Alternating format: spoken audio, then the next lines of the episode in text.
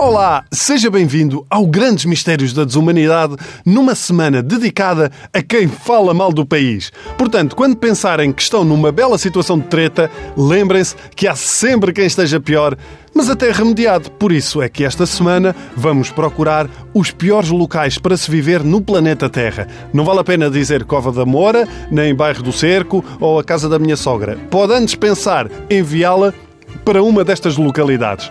Olha, e que tal para a Groenlândia? Nunca foi este pequeno país? Fácil. Meta a cabeça no congelador durante 5 minutos e é isso a Groenlândia. Aquilo faz tanto frio por aqueles lados que eu quis fazer uma pesquisa no Google por Groenlândia e tempo e o Google respondeu a sério? Por esta altura, a temperatura no país anda entre os 0 e os menos 20.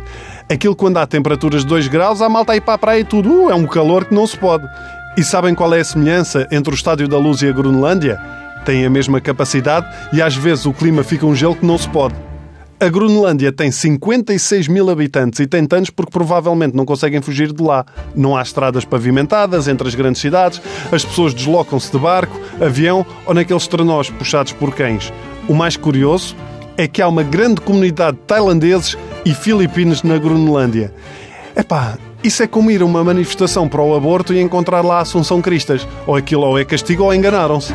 É curioso como tailandeses e filipinos estão habituados a comer tudo o que é insetos e vão para um país onde se arriscam a serem considerados um e comidos por ursos polares. Aliás, a caça às baleias, ursos e focas eh, continua a ser o principal rendimento de muitos habitantes na Groenlândia. E querem a prova de que aquilo fica mesmo no meio do nada? O prato nacional é uma sopa de carne de nome Soazar, deve ser isto, que geralmente tem o quê? Foca, baleia, rena ou aves marinhas. Basicamente, tudo o que não está congelado dá para meter na sopa. Por outro lado, com baleia e aves, isto numa marisqueira portuguesa já tinha nome. Era sopa rica terra e mar.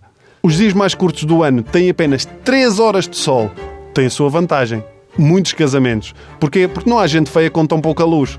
Os divórcios devem acontecer entre 25 de maio e 25 de junho, que é quando não há noite.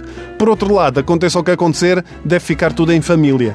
Literalmente é que com 55 mil habitantes é muito provável que se case com uma prima. Mas toda a gente sabe, quanto mais prima,